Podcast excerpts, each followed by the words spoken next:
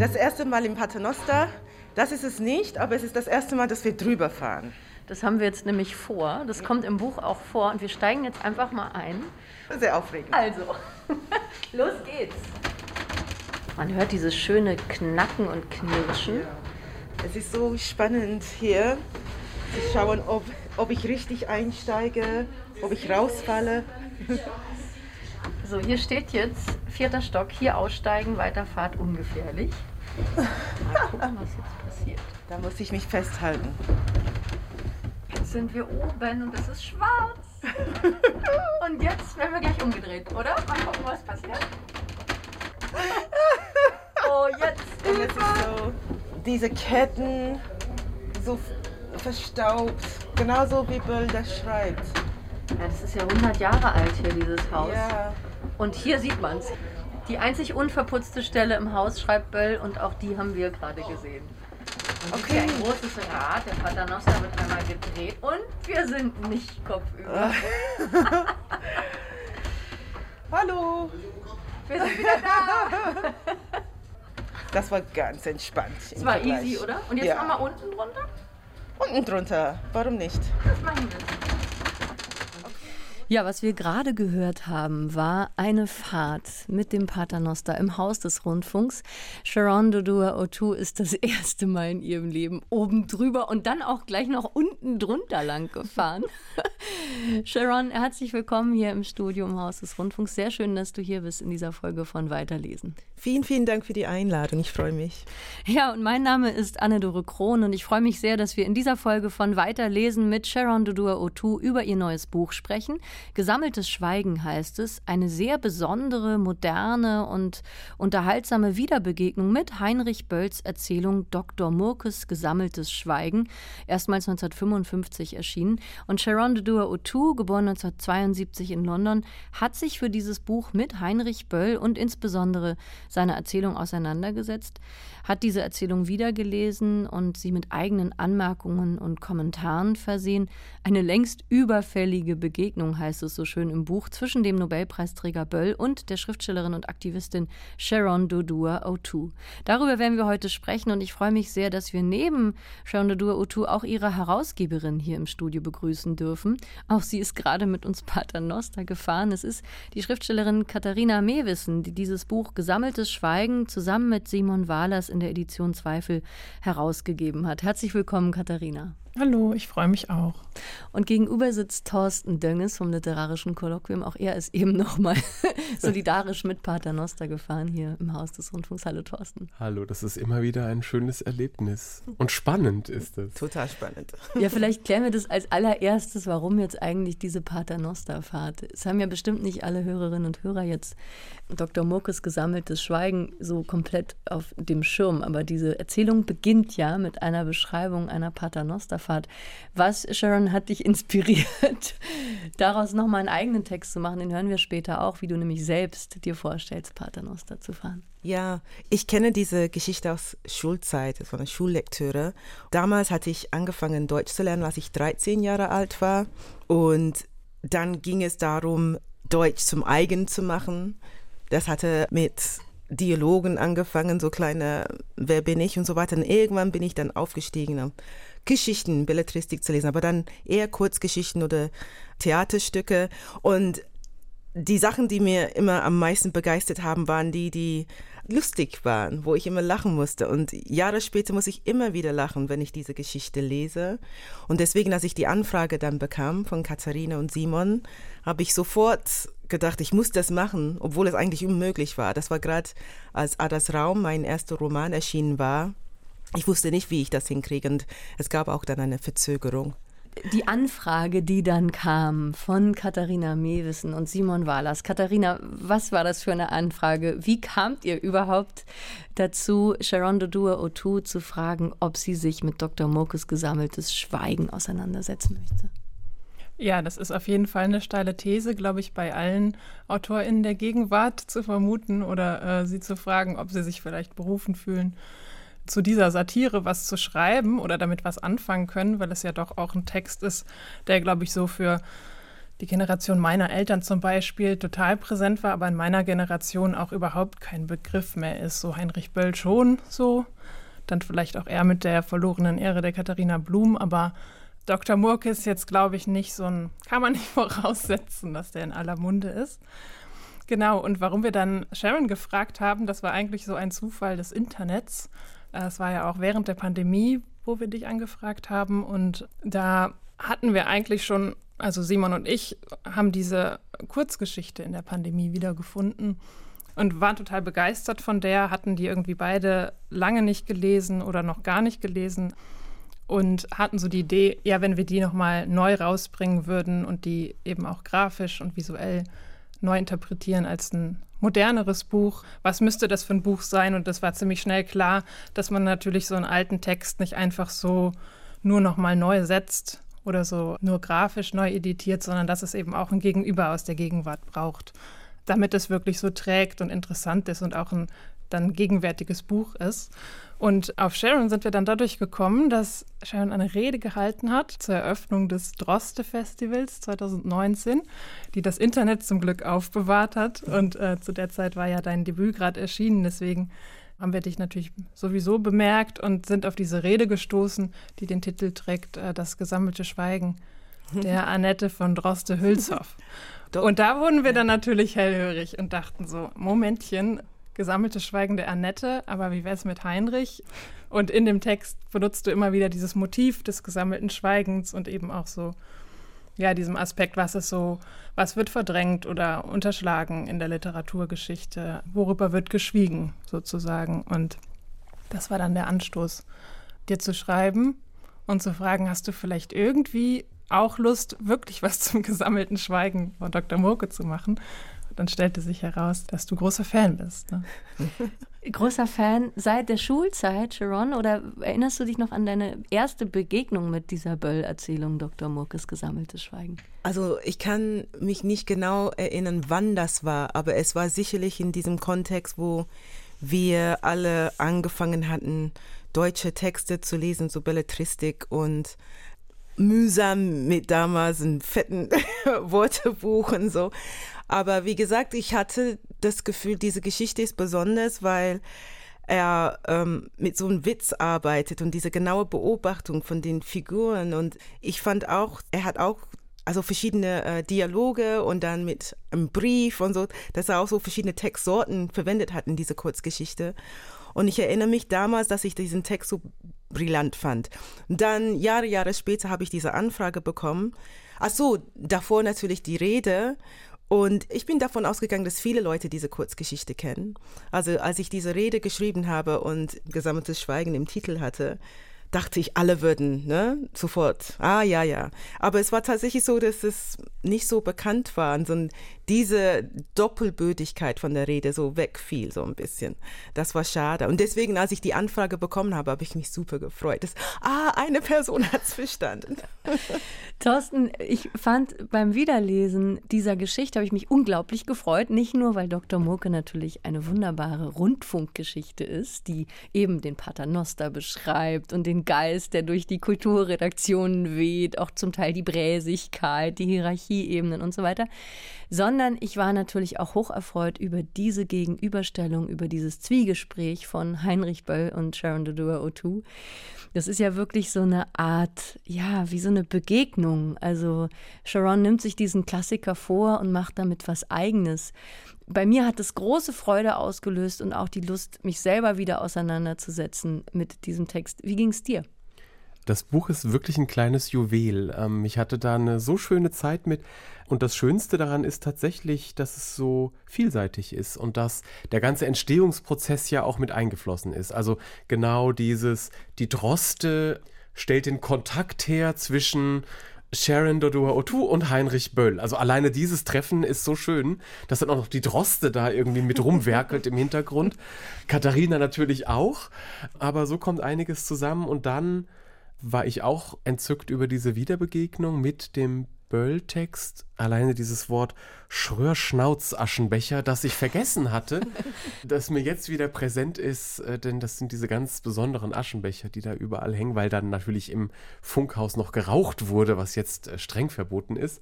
Ja, alleine äh, solche Details, die ich nicht mehr aus der Geschichte im Kopf hatte, sind schön, aber dann auch die Geschichte insgesamt und dann all das, was in diesem kleinen Buch draus gemacht wird und die Fragen, die gestellt werden und eben genau das, was ja das Reizvolle ist am Lesen von sogenannten Klassikern oder wie auch immer kanonisierten Texten, so dieses, man unterhält sich ja irgendwie mit diesen Leuten.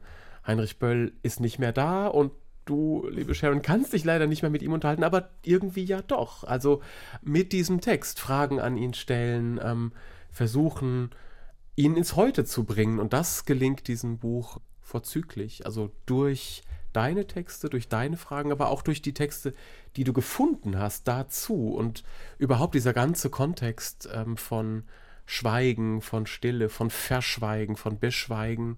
Wann ist das was Positives, wann ist das was Problematisches, fand ich sehr, sehr bereichernd. Also man kann sich dieses Buch wirklich vorstellen wie so eine Erweiterung, ein Kommentar, etwas Reflektierendes, etwas sehr Offenes. Ich fand es auch ganz wichtig, was du gerade gesagt hast, Thorsten, dass der Prozess, das Werden, das Prozesshafte hier auch abgebildet wird. Immer wieder ist auch was durchgestrichen und verworfen.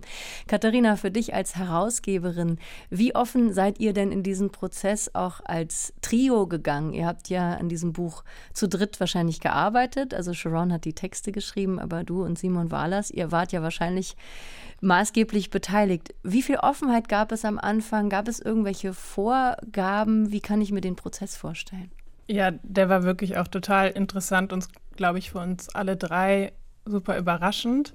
Wir hatten nicht so super konkrete Vorstellungen, was das jetzt für ein Text sein muss. Aber ich habe natürlich schon gemerkt, dass man doch auch sehr geprägt ist von den Konventionen von solchen Büchern. Also es ist ja nicht das erste Buch auf der Welt, was ein Klassiker, eine Klassikerin wieder ausgräbt und sagt, da muss man jetzt mal was Neues zu machen.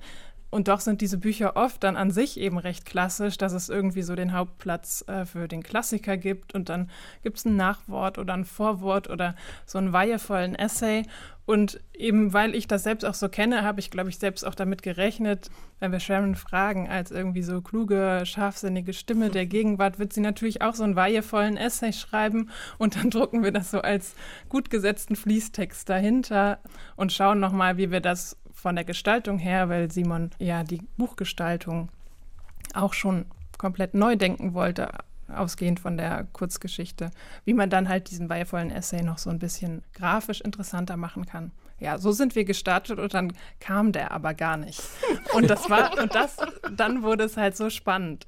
Und erstmal war das natürlich so ein ne, wir haben dann so gesprochen, du hast uns den ersten Textentwurf geschickt und warst so, ich bin überhaupt nicht zufrieden, aber jetzt schon drei Wochen über der Frist. Und wir waren auch so, naja, aber was hast du denn, also was hast du denn sonst noch so geschrieben oder äh, was hattest du noch für Gedanken, wenn du damit nicht zufrieden bist? Und dann kam es halt raus und meintest du, ja, ich habe so alles Mögliche eigentlich schon ausprobiert. Ich habe schon Briefe an Böll geschrieben und verworfen. Ich habe auch Sprachnachrichten mit einem befreundeten Autor getauscht. Ich habe auch noch Zitate gesammelt zum Thema irgendwie ja. Schweigen von anderen schwarzen AutorInnen. Und da waren wir dann natürlich total begeistert von und es war dann schnell klar, in die Richtung geht es, weil es eben ja auch um nicht nur um das Schweigen, sondern auch um das gesammelte Schweigen geht und deswegen das total stimmig war, dass eben der Text selbst auch die Form einer Sammlung annimmt. Und genau das ist das Genre, Sharon, das du dann auch gefunden hast. Ich musste sehr lachen auf einer Seite sind ganz viele Genres untereinander aufgeführt, aber alle sind durchgestrichen. Ja. also da geht es um Vorwort, Antwort, Nachwort, Gedanken, Kommentar und so weiter. Alles durchgestrichen und am Ende steht dann Sammlung. Wieso bist du mit diesem Wort Sammlung dann letztlich zufrieden gewesen? Warum trifft es das für dich so gut? Ja, das kam, wie Katharina gesagt hat. Ich, ich wollte auch einen, einen richtig tollen Text schreiben und dachte, ja, wenn Sharon Dodo Otu einen Text über Heinrich Böll schreibt, dann muss das lückenlos sein und ne, durchargumentiert und ich habe ziemlich schnell gemerkt, dass dieser Gedanke mich total gestresst hat, weil ich wusste, ich bin keine Böll-Expertin, ich bin einfach eine begeisterte Leserin. Und das gibt, ne, ich kann nicht nur schreiben, ah, Herr Böll, ich finde Ihre Texte toll. Punkt. Und dann habe ich gedacht, okay, was kann ich dann machen? Und dann im Austausch mit Katharina und Simon habe ich gedacht, ja, stimmt, diese ganzen Sachen, wo ich angefangen habe, das wird nicht zu einem Fließtext werden, das kann es gar nicht. Aber die zeigen alle einen Versuch, eine Haltung. Ich kann ja, weil er tot ist, keine direkte Verbindung zu ihm herstellen, aber ich kann irgendwie abbilden, dass ich das so gerne wollen würde und wenn er noch leben würde, welche Fragen ich ihn stellen würde. Weil das ist tatsächlich so, dass ich Böll für sehr kritisch halte und ich habe mich gefragt, wie er tatsächlich zu der Frage zum Beispiel diskriminierungskritische Sprache äußern würde heutzutage. Also wie ich ihn in seinen Texten und in Interviews, Radiointerviews und im YouTube habe ich so Sachen von ihm gesehen. Wie ich ihn so kennengelernt habe, habe ich gedacht, er hätte eine differenzierte Meinung dazu gehabt. Oder zumindest, das wäre eine Person, mit denen man hätte darüber reden können und so richtig einen guten Streit führen können, sag ich mal. Und er hätte nicht einfach gesagt Kunstfreiheit. So habe ich ihn nicht eingeschätzt. Und diese ganzen Sachen wollte ich abbilden und das passt nicht in einen Fließtext. Das, das sind so Ansätze, das sind so, ja, und dann sind äh, tatsächlich Momente der Sprachlosigkeit dabei. Und das ist in diesem Wort Sammlung, glaube ich, gut aufgehoben. Springen wir doch mal rein in diese Sammlung und hören einen Auszug aus dem zweiten Teil, in dem sich eben Sharon Dodua Otu auseinandersetzt und Böll von allen möglichen Seiten nähert. Und wir hören jetzt äh, einen kleinen Auszug, wo du nachdenkst über diese Anfrage. Genau, ja, das ist sowas wie ein Tagebucheintrag. 8. Juli. Yes! Endlich wieder eine Textanfrage, die in Zusammenhang mit einem deutschen Klassiker steht. Ich habe nur die Worte Dr. Murkes gesammeltes Schweigen gelesen und dachte sofort, ich bin dabei. Dr. Murke hat mich in der Schule direkt bei der ersten Lektüre begeistert. Und ich finde die literarische Kombination Gesellschaftskritik plus Humor immer noch genial. Es war spannend, gerade mit F über die Anfrage zu reden.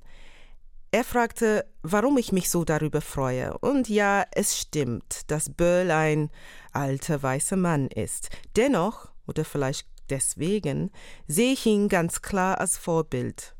Auch für mich als eine noch nicht so alte schwarze Frau. Ich lese Böll als eine Person, die sich zu ihrer Zeit deutlich positioniert hat. Er verstand, dass Satire nicht nach unten, sondern nach oben zielt. Außerdem fällt mir auf, dass Böll, zumindest in Dr. Murkes gesammeltes Schweigen, nicht mit Othering arbeitete, sondern hm, ja, was machte er? Darüber könnte ich vielleicht in meinem Beitrag schreiben, am Beispiel der Geschichte. Ob ich aber Othering in meinem Beitrag so werde stehen lassen können, ich kenne das deutsche Wort dafür nicht. Jemandem zum anderen zu machen, ich überlege mir eine gute Formulierung. F hat Böll eher so als zum Kanon gehörend eingestuft, nicht unbedingt negativ gemeint. Doch einen möglichen Bezug zu seiner eigenen kreativen Arbeit hatte er bisher nicht gesehen. Ich wunderte mich darüber, denn F formuliert in seinem Roman auch eine klare Gesellschaftskritik, zum Beispiel rund um das Thema Dekolonisierung, ich glaube, gerade deswegen wird in seinen Buchbesprechungen oft thematisiert, dass F ein junger weißer Mann ist. Ich habe versucht, Titelideen für meinen Beitrag zu sammeln. Ich wusste nicht, dass Murk im Englischen ein anderes Wort für dunkel ist. Wenn die Dunkelheit schweigt.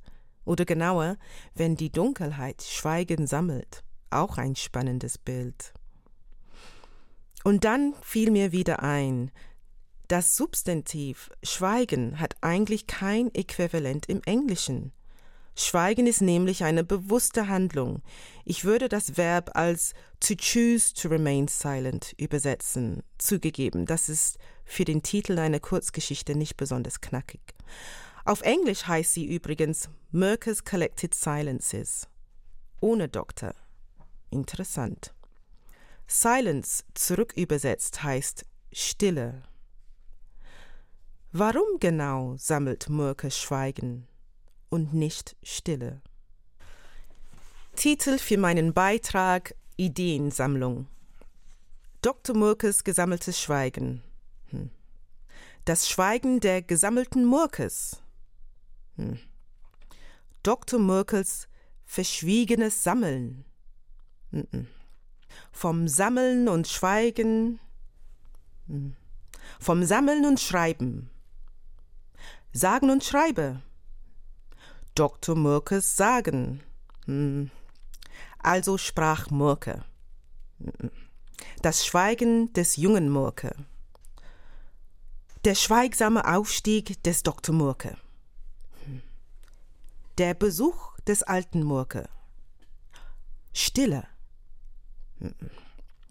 Sharon Dodua Otus gesammeltes Schwörbeln. Vom Schwörbeln und Schweigen, von dem Schweigen, vom Beschweigen und Besprechen.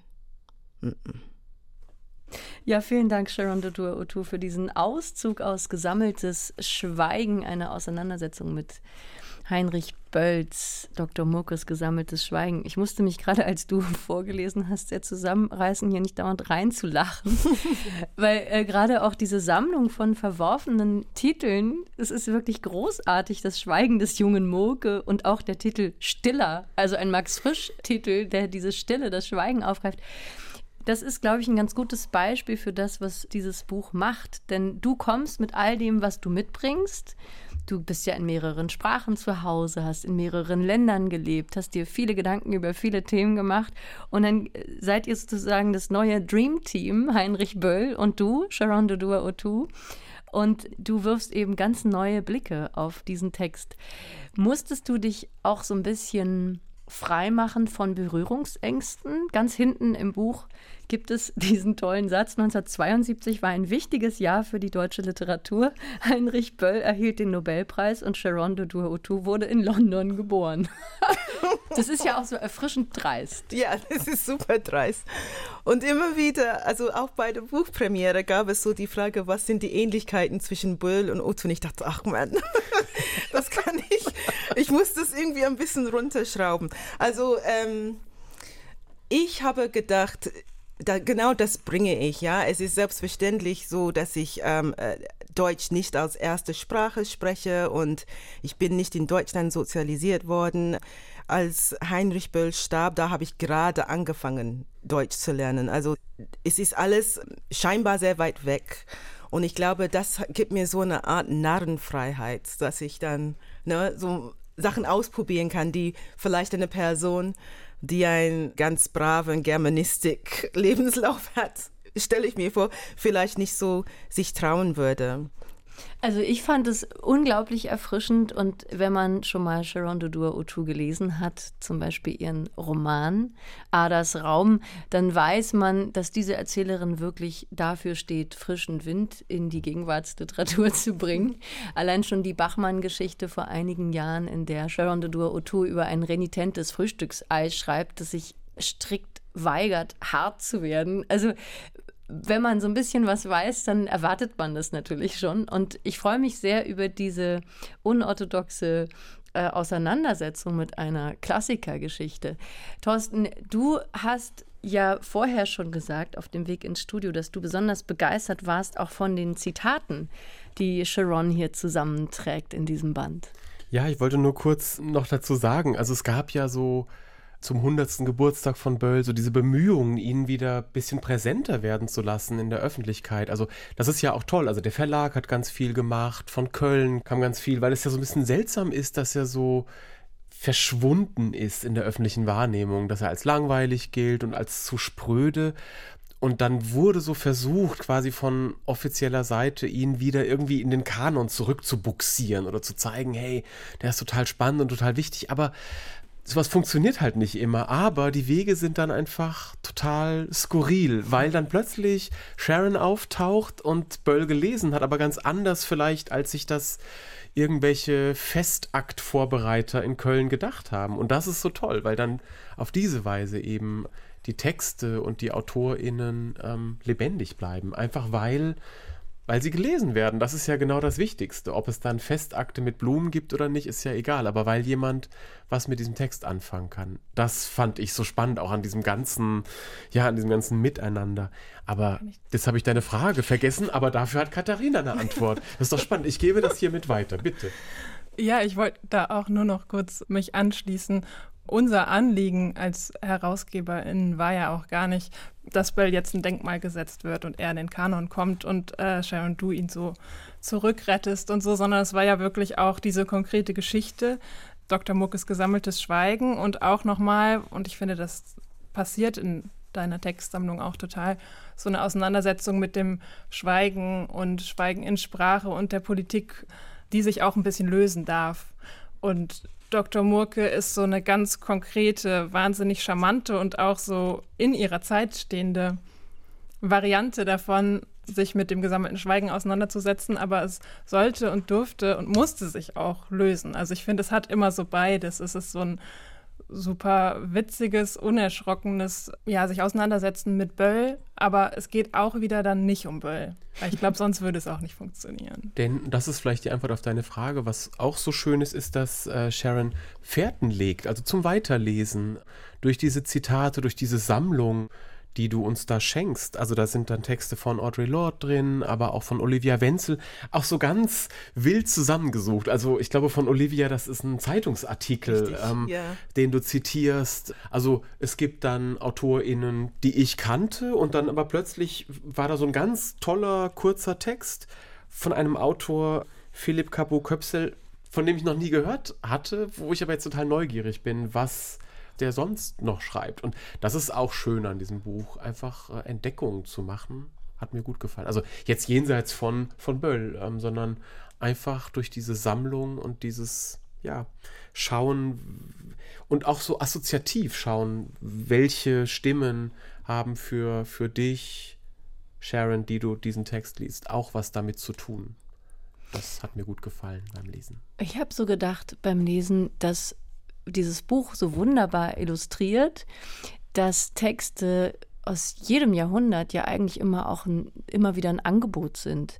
Dass Texte da sind und die sind da so, wie sie sind, aber jede Leserin, jeder Leser macht ja was anderes mit so einem Text. War das auch vielleicht euer Ansatz, dass ihr gedacht habt, das ist jetzt eine Annäherung von Sharon Dodua O'Toole, aber hoffentlich regt das auch andere Menschen dazu an, sich neu auseinanderzusetzen mit Texten und alles mitzubringen, was Sie selber eben in dieser Zeit, in unserer jetzigen Zeit mitbringen? Ich sage sehr oft bei Lesungen, dass ich empfinde als Autorin, dass ich etwas schreibe, aber das eigentliche Buch oder die eigentliche Geschichte entsteht in Zusammenarbeit mit den Lesenden und dass das immer wieder eine andere Erzählung ist, je nachdem, welche Person das liest. Und deswegen war das mir sowieso klar, dass es wichtig ist, dass also ich wollte mich dafür stark machen, dass unsere Position als Lesenden eine große Rolle hat, was für ein Text das ist. Und ich glaube, in letzter Zeit, es ist ja, ich bin ja eine rassismuskritische Person und bin oft laut, wenn es darum geht zu sagen, ja, die deutschsprachige Literaturlandschaft ist sehr, sehr weiß und männlich. I admit it. Allerdings, ich finde diese Kürzel alter weißer Mann, es ist eine sehr, natürlich eine sehr starke polemische Reduzierung. Und ich habe mich auch über diese Anfrage gefreut, weil ich wollte auch zeigen, es gibt einen Grund dafür, warum ich Deutsch spreche und warum ich dabei geblieben bin, deutsche Literatur zu lesen und letztendlich bestimmt auch, warum ich deutschsprachige Autorin geworden bin. Das hat damit zu tun, dass ich etwas mit diesen Texten anfangen konnte, jenseits von einem rassismuskritischen Dings. Also diese Geschichte, ich hatte das nochmal gelesen bei der Anfrage und dachte, vielleicht habe ich was nicht mitgekriegt damals, ne? Und dann hätte ich sagen müssen, es tut mir leid. ich kann es doch nicht machen. Und es gibt tatsächlich viele Klassiker, die ich wirklich liebe, aber wenn ich die mit heutigem Blick lese, denke ich, oh, das ist schwierig. Aber bei diesem Text habe ich das nicht so empfunden. Ich habe gedacht, ich liebe diesen Text immer noch so und ich möchte ein bisschen anderen Leuten davon teilhaben lassen, sozusagen, warum ich diesen Text so liebe. Ja. Und dieser Text ist ja wirklich eine Abrechnung mit dem Rundfunksystem der 1950er Jahre und auch mit Altnazis, die da noch zum Teil unterwegs sind. Und dieser Dr. Murke, der hat ja was sehr Kämpferisches. Ja. Das ist ja jemand, der absolut gegen den Strich bürstet. Er ist eine Bestie. aber eine sympathische. Ja, oh, ich finde ihn toll. Kannst du dich mit ihm identifizieren? Ich glaube, ich kann mich mit ihm identifizieren. Der ist ja, der, der hat keinen Bock auf diese Arbeit, diese ganze Gott. Äh, er muss 27 Mal das Wort Gott rausschneiden, rausschneiden. aus einem Vortrag. Und die Formulierung, die ich immer nicht sagen kann, kann jemand diese Formulierung, jenes höhere Wesen, das wir verehren, habe ich das richtig ja. gesagt? Perfekt. Oh, das muss er immer wieder einkleben. Darauf hat er keinen Bock. Aber er macht daraus so ein na, Piekser. Also diese Professor Bo Malotka ist auch so ein garstiger Mensch. Und Murke hat irgendwie die Möglichkeit, diesen Mann zu ärgern, zu triezen. Und ähm, alle wissen, dass er das macht, aber keiner kann ihm so richtig dafür verantwortlich machen. Ich finde es echt gut, wie er das macht. Und das ist fies. Und ich glaube, das gefällt mir. Ich kann auch manchmal fies sein. Ja, er hat halt seine eigene Art, damit umzugehen. Das, es ist ja auch ein Text über Hierarchien, Aufträge, die man erfüllen muss, ob man will oder nicht. Und Dr. Moke hat halt eben seine subversive Art, da zurückzuschlagen. Ich musste so ein bisschen lachen, weil in deinem Debütroman Adas Raum, da spielt Gott oder die Göttin ja eine tragende Rolle. Und zwar gibt es so eine Art Weltgeist in diesem Roman. Und Gott ist auch eine Sie und wird in verschiedenen Gegenständen immer wieder charakterisiert. Hat das auch für dich eine Bedeutung gehabt, deine eigene Auseinandersetzung mit Religion, dass in Dr. Moke ausgerechnet der Gott rausgeschnitten wird? Darüber habe ich nicht nachgedacht.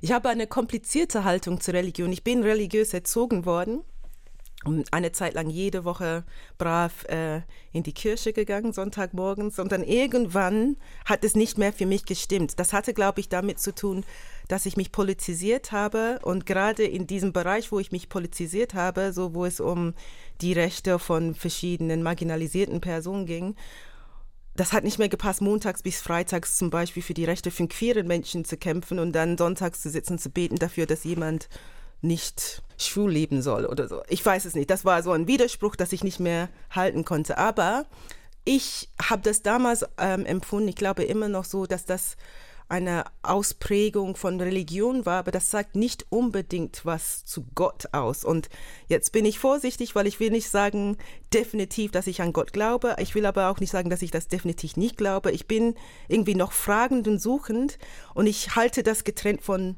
Religion. Also ich sage, Religion ist was ganz anderes als Spiritualität. Und da bin ich immer noch auf der Suche und das ist in meinen Texten auch Thema, glaube ich. Und ich hatte vorher nicht darüber nachgedacht, aber ja, das hat bestimmt was damit zu tun, ja. Wunderbar ist das hier visuell aufgefangen. Und zwar früher, als man eben noch mit Bandmaschinen gearbeitet hat, musste man ja wirklich buchstäblich die Schnipsel rausschneiden. Unsere Technikerin Angelika Schäfer nickt hinter der Scheibe und sagt ja. Heute schneiden wir hier digital im Rundfunk, aber früher hatte man eben diese zwei Rollen und musste eben immer diese Stellen wirklich rausschneiden. Also es war eine sehr äh, haptische Arbeit. Und in diesem Buch werden diese Schnipsel zum Beispiel auf einer Seite gezeigt. Also 27 mal Gott ist so wild durcheinander gewürfelt. Thorsten, wie ging es dir beim Lesen mit dieser Visualisierung? Das ist ja eigentlich ein Bilderbuch, oder? Ja, das ist total schön gemacht. Also ich habe dann auch nachgezählt, als es irgendwie, wie, viel, wie viele Gotts gibt es da überhaupt? Und haben sie dann auch wirklich diese 13 da mit reingenommen und es ist dann auch tatsächlich alles ganz genau äh, umgesetzt. Also das, das ist total schön gemacht und hat mir sehr gut gefallen und ich glaube, das ist ja auch ziemlich viel Mühe gewesen, das dann so aufzubereiten, dass es dann so schön ist und dass es auch so vielseitig ist und auf jeder Seite wieder Überraschungen gibt. Also ich bin kein Grafiker, aber ich kann mir das ganz gut vorstellen, was das für ein Gewerkel ist. Da kann vielleicht Katharina noch was dazu sagen zu dieser Arbeit. Was ich noch sagen wollte zur Religion, also weil eben das Wort Gott so oft vorkommt, denkt man auf den ersten Blick, es geht um Religion in dieser Geschichte, aber äh, ich habe sie jetzt ja freundlicherweise wieder lesen dürfen und meine, das ist ja total wurscht. Also dieser Gott oder dieses höhere Wesen, das wir verehren, spielt ja gar keine Rolle. Dieser Bur Malotke, dem ist das total wurscht. Und deswegen fand ich es auch so schön, du hast ja vorhin vorgelesen, irgendwie äh, Sharons gesammeltes Schwurbeln. Und da geht es ja wirklich um dieses Schwurbeln. Also dieses, egal ob er da äh, in seinen Ausführungen Gott nennt oder das höhere Wesen, es ist einfach ein großes Gelaber, das wahrscheinlich über irgendetwas ja, etwas zudecken soll. Also, ähm, und das ist höchstwahrscheinlich in dem Kontext der Nationalsozialismus und die Verbrechen, über die halt nicht gesprochen wird. Und deswegen schwurbelt man eben irgendwas als Burmalotke rum. Und das ist dann auch in dieser grafischen Aufarbeitung total schön, weil das dann auch, ich habe jetzt gerade Seite 41, wo dann dieses äh, Burmalotke-Zitat rausgehoben ist, weil das dann auch nochmal so aufgearbeitet ist und in der Grafik auch noch so aufscheint, die ganzen Facetten des Textes. Finde ich sehr, sehr schön gemacht. Die Schwierigkeit ist dann natürlich, als dieser Burmalotke noch äh, 27 Mal jenes höhere Wesen, das wir verehren, einsprechen muss, muss er das in verschiedenen Kasi tun. Also Gott ist immer Gott, aber er muss dann siebenmal den Genitiv einsprechen, zehn Nominative, fünf Akkusative und so weiter. Das macht ihn völlig fertig. Auch das wird alles grafisch abgebildet. Katharina, du hast ja unter anderem die Initiative Handverlesen für Literatur in deutscher Gebärdensprache mitbegründet. Du bist also eine Frau, die sich auch viel mit Visuellem auseinandergesetzt hat. Inwiefern hat denn diese Arbeit mit der Gebärdensprache sich auch auf die Gestaltung dieses Buches ausgewirkt? Interessant, da habe ich tatsächlich gar nicht drüber nachgedacht. Ein bisschen wie dein Gott vielleicht. ja, der Startpunkt eigentlich für uns HerausgeberInnen, also für Simon Wahlers und mich, war dass uns diese Visualität des Schweigens so interessiert hat in der Kurzgeschichte. Da sind wir natürlich auch Kinder unserer Generation, also ne, wir sind noch ohne Internet aufgewachsen, aber es kam dann so. Aber diese analoge Radiowelt ist natürlich schon ein bisschen was Museales für uns und da zu lesen und es gibt ja auch den Film Dr. Muckes Gesammelte Schweigen, ich glaube, aus den 60er Jahren. Der wurde auch verfilmt, da wird es noch plastischer, wie wirklich mit diesem ganzen Geratter und Gestampfe und Geschneide. Also viel von der Handlung dieser Geschichte besteht ja auch wirklich aus diesen analogen Vorgängen von Einsprechen, Rausschneiden, irgendwie sammeln, wiederkleben. Und das hat uns halt noch bevor wir überhaupt drauf kamen, ja, das wird jetzt ein ganzes Buch und Sharon macht auch mit, noch bevor das alles so seinen Lauf genommen hat, sind wir daran eben hängen geblieben. So, da gibt es anscheinend eine Materialität von Schweigen, was ja im Digitalen einfach gar nicht mehr gegeben ist. Und wie kann das dann eben als Buchgestaltung aussehen oder im Text auch stärker bemerkbar machen und sichtbar werden, dass da eigentlich Schweigen nicht so was Immaterielles, Abstraktes ist, sondern eben aus diesen schwarzen Schnipseln besteht. Und dieser schwarze Schnipsel ist dann zum, ja, zum grafischen Leitmotiv eigentlich vom ganzen Buch geworden, der eben nicht nur in dem Böll-Teil in der Kurzgeschichte so inszeniert wird, sondern der auch in Sharons Teil mit drüber geht und da nochmal ganz andere Varianten entwickelt und der zum Teil groß ist. Also das ist jetzt in einem Hörformat natürlich, braucht es ein bisschen Fantasie oder dann einfach möglichst schnell das Buch, was man durchblättern kann. Da gibt es irgendwie Blöcke, äh, wie dann schwarze Tonbandstreifen geschichtet sind oder einen ganz großen Block des äh, Schweigens, der so vor dem Text steht. Also es ist tatsächlich auch ein Experiment, so dass die Visualität des Schweigens sehr deutlich mit in einen Text und in ein Buch reinzutragen, auch in ein literarisches Buch, das ja schon normalerweise eben sehr klassisch gehalten ist und eben kein Bilderbuch werden darf.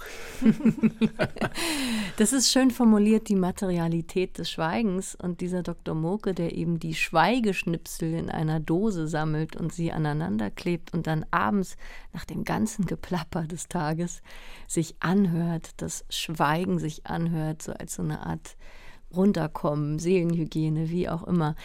Sehr viel wird ja auch natürlich gespielt mit Schwarz und Weiß. Das ist wunderbar, denn innen ist dieses Buch eben in Schwarz und Weiß gehalten. Außen sind noch andere Farben, Rot und Gelb und innen eben auch Lila. Aber innen wird alles mit Schwarz und Weiß bespielt und es gibt diese eine wunderbare Szene, Sharon, die wir jetzt auch hören. Und zwar fängt die Erzählung Dr. Moke an mit der Beschreibung, wie er Paternoster fährt. Und immer diesen Moment sucht, dass er oben drüber fährt, wo man eigentlich aussteigen muss. Wir haben das ja heute zusammen gemacht. Wir haben es alle wohlbehalten überstanden, sitzen hier heil im Studio. Und in dieser Passage, die wir jetzt hören, hat Sharon eigene Passagen eingefügt in den Text von Boll. Also es ist so eine Art Kombination von beiden Texten geworden. Und das ist ja visuell auch sichtbar geworden. Ja, dieser Text ist relativ spät entstanden. Ich glaube, ich hatte schon meine Sammlung eingereicht. und dann habe ich nochmal alles in Ruhe gelesen. Es braucht immer so ein paar Tage Abstand. Ich reiche einen Text ein und lese es dann zwei Tage später.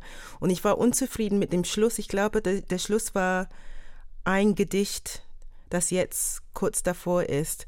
Und dieses Gedicht war für einen Schluss für diese Publikation, fand ich, zu ernst und ich wollte etwas Spielerisches nochmal machen. Und dann habe ich darüber nachgedacht, wenn ich einen Text schreibe, dann ist es oft wichtig, dass ich den Anfang und den Schluss verbinde, dass es sich rund anfühlt für die lesende Person. Und dann habe ich nochmal diesen Anfang gelesen dachte, ja, ich kann aus dem Anfang von Bölls Kurzgeschichte einen Schluss bilden. So habe ich das gemacht. Ich lese jetzt einfach mal kurz den ersten Satz von Böll und dann hören wir direkt im Anschluss Sharon Dodua Otu mit ihrer Weiterschreibung und Fortführung dieses Anfangs der Erzählung. Jeden Morgen, wenn er das Funkhaus betreten hatte, unterzog sich Murke einer existenziellen Tonübung. Er sprang in den Paternosteraufzug, stieg aber nicht im zweiten Stockwerk, wo sein Büro lag, aus, sondern ließ sich höher tragen. Am dritten, am vierten, am fünften Stockwerk vorbei und jedes Mal befiel ihn Angst, wenn die Plattform der Aufzugskabine sich über den Flur des fünften Stockwerks hinweg erhob. Und so weiter. Und jetzt hören wir Sharon Dodua Otu. Jede Nacht Seitdem ich angefangen habe, an diesem Text zu arbeiten, träume ich von einer existenziellen Turnübung. Ich fahre zum Rundfunkhaus, springe in den Paternosteraufzug, steige aber nicht im zweiten Stockwerk, wo ich vermute, dass mein Interviewtermin ist, aus, sondern lasse mich höher tragen, am dritten, am vierten, am fünften Stockwerk vorbei, und jedes Mal bekomme ich Angst, wenn die Plattformen der Aufzugskabine sich über den Flur des fünften Stockwerks hinweg erhebt, die Kabine sich knirschend in den Leerraum schiebt, wo geölte Ketten mit Fett beschmierte Stangen ächzendes Eisenwerk die Kabine aus der Aufwärts in die Abwärtsrichtung schieben, und ich starre voller Angst auf diese einzige unverputzte Stelle des Funkhauses, wohl wissend, dass, wenn die Kabine sich zurechtrückt, die Schleuse passiert und sich wieder einreiht und langsam nach unten sinkt, am fünften, am vierten, am dritten Stockwerk vorbei, ich aufatmen werde, weil ich weiß, dass meine Angst unbegründet ist. Selbstverständlich wird nie etwas passieren, es kann gar nichts passieren, und wenn etwas passiert, werde ich im schlimmsten Fall gerade oben sein, wenn der Aufzug zum Stillstand kommt, und einfach weiterschreiben, denn mein zitierfähiger, Germanistik fundierter, zweifellos kohärenter Text, der im Übrigen so lückenlos durchargumentiert sein würde, dass sich bei der Lektüre dessen keinerlei Fragen zum Thema Dr. Mürkes gesammeltes Schweigen stellen sollten, würde lediglich eine kosmetische Ergänzung höchstens zwei brauchen, um mindestens als preiswürdig, wenn nicht gar als preisverdächtig zu gelten. Und morgen reiche ich meine Sammlung ein, so wie sie ist. Vielen Dank, Sharon Dudu für diesen weiteren Auszug aus Gesammeltes Schweigen. Jetzt hast du dich ja sehr lang mit Böll nochmal beschäftigt für dieses Buch und ähm, hast über einiges nachgedacht. Zum Beispiel auch, dass damals Gendersternchen ja noch gar nicht verwendet wurden. Du hast trotzdem einen gemeinsamen Weg gefunden. Du selbst bist jemand, der sehr achtet auf gendergerechte Sprache. Du hast auch Briefe an ihn geschrieben, die du wieder verworfen hast. Auch die sind hier abgedruckt. Wenn du jetzt zurückschaust auf die Arbeit an diesem Buch und auf diese Arbeit mit und an Böll entlang, wie nah bist du ihm denn gekommen? Ich glaube, ich bin ihm wieder sehr nah gekommen. Das war mir ein bisschen weiter weg gerutscht, was er da so genau gemacht hat mit seiner Literatur. Ich habe selbstverständlich diese Kurzgeschichte dann mehrmals nochmal gelesen und dann hatte ich äh, die verlorene Ehre der Katharina Blum nochmal gelesen Und jetzt würde ich sagen, das ist ein Subtweet in der heutigen Sprache. So ein Subtweet an die Boulevardzeitung, fand ich genial. Und ich habe irgendwie gedacht, ja, er hat wirklich seine Privilegien eingesetzt und, und sich positioniert, ja, gegen das Schweigen. Und ja, er hat versucht, die Politik äh, der damaligen Zeit zu beeinflussen. Und ich schreibe auch, dass das für mich ein Vorbild ist und ja, ich stehe dazu. Das war sehr wichtig, das nochmal mir genau vor Augen zu führen, weil das ist eine Haltung, die ich sehr schätze an Schreibenden und äh, eine Haltung, die ich selber pflegen möchte. Und Katharina, du als Herausgeberin, wie geht's dir damit, nachdem du dich ja auch jetzt sehr, sehr viel mit Böll auseinandergesetzt hast? Hat sich für dich nochmal was verändert? Ist er für dich nochmal in ein anderes Licht gerückt? Ja, sicherlich ist er auch nochmal aus so einem ja, also ich finde so ältere Autoren und Autorinnen schweben schon auch in der Gefahr, dass man sie so ein bisschen in das gute oder schlechte Onkelkästchen packt. Da war Bell für mich jetzt nicht, aber gerade durch Sharons Auseinandersetzung mit dem Text und ihre Arbeit, den in so viele Arten zu öffnen, zu befragen, eigentlich auch daraus ja neue Fährten zu spinnen und andere Perspektiven darauf zu werfen, das hat für mich schon trotzdem nochmal die Schärfe oder das Politische von der Kurzgeschichte, aber auch von ja, Bölls Werk insgesamt nochmal stärker gemacht. Es gibt ja auch verschiedene Zitate noch aus Reden von ihm, wo es um die Verantwortung von Sprache geht, über die du dich dann auch in Sprachnachrichten ausgetauscht hast im Buch. Und so dieses Bild ist auf jeden Fall nochmal präziser geworden. Also das Buch ist so wirklich so 50-50 von den Seiten. 50 Bell, 50 Sharon. Und für mich ist das halt auch von der Aufteilung, aber auch von der Stärke der Stimmen und der Unterschiedlichkeit der Stimmen her was sehr Augenhöhiges. Und für mich ist es gar nicht so stark so ein Sharon macht Böll zugänglich. Oder ist es nicht mehr nur das? Also na, vor allem durch die viele Zeit, die wir damit verbracht haben, ja auch zu dritt und in der grafischen Umsetzung, also Text und Grafikprozess waren ja auch so verzahnt, wie das, glaube ich, selten sein kann. Dadurch ist es eben für mich auch sehr ein Buch mit Sharon und von Sharon und eben auch noch von den anderen AutorInnen, die darin zu Wort kommen können. Es ist nicht nur ein Buch über Böll, wo Akzente gesetzt wurden, sondern eben auch ein Buch von dir. Hm. Absolut. Und Thorsten, ich habe ehrlich gesagt gedacht, eigentlich möchte ich noch viel mehr solche Bücher lesen, wo man Erzählungen nimmt, Romane von Klassikern, Klassikerinnen und dann dazu was Gegenwärtiges dazustellt. Ich hatte auch den Eindruck, Böll hat da gerne mitgemacht. Also ich, ich, glaube, er hat sich da ganz wohl oder er fühlt sich da ganz wohl in der Gesellschaft. Das ist sowieso auch noch ein Punkt, dass ja heutzutage so oft gesagt wird, ja, Erzählungen oder Kurzgeschichten funktionieren nicht, die LeserInnen wollen das nicht, die wollen nur Romane.